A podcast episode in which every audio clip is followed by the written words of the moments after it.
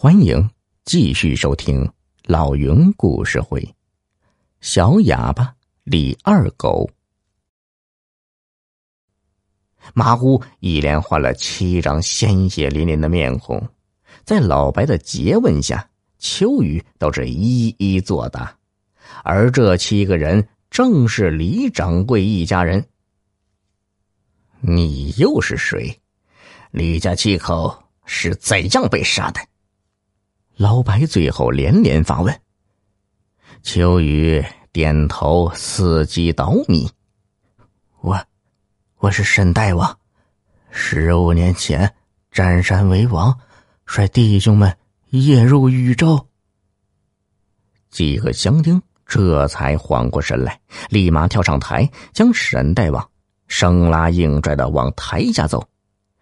然而晚了，云团长此时。拍案而起，一排士兵冲过来，将沈大王他们紧紧扭住，按倒在地。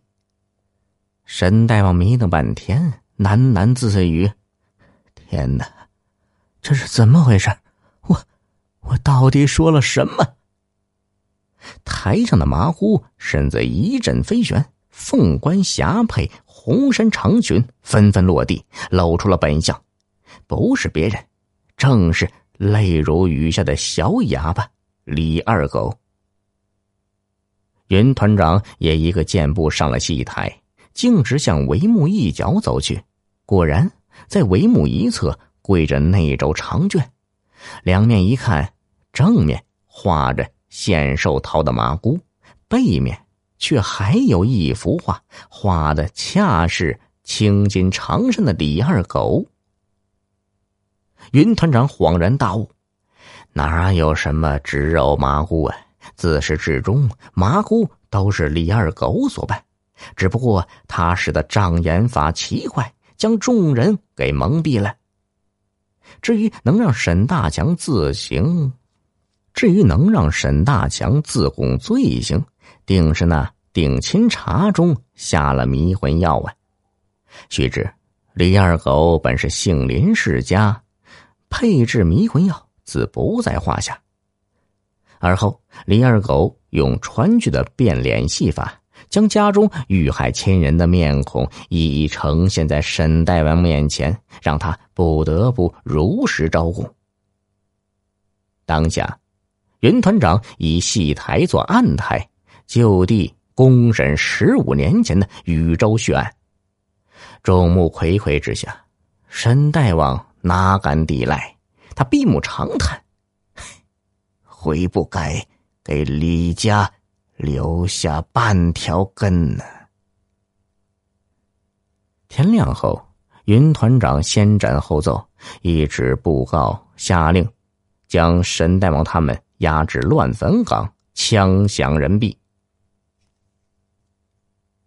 云团长随即。又将沈大王的财产悉数归还李二狗，不成想李二狗已不辞而别，只留下一封信，信中表示那些财产他分文不要，大部分充作军饷，小部分留给老白以作养老之资。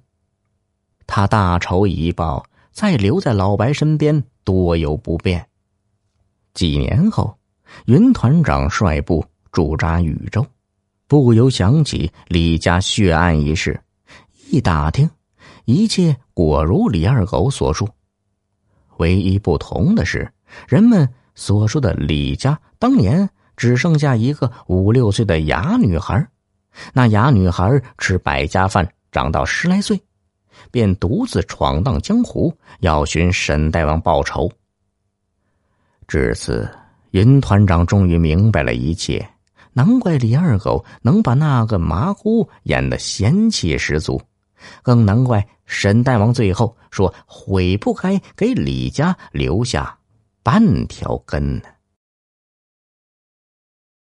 老铁们，本集已播讲完毕，多多分享转发哟，老云拜谢了。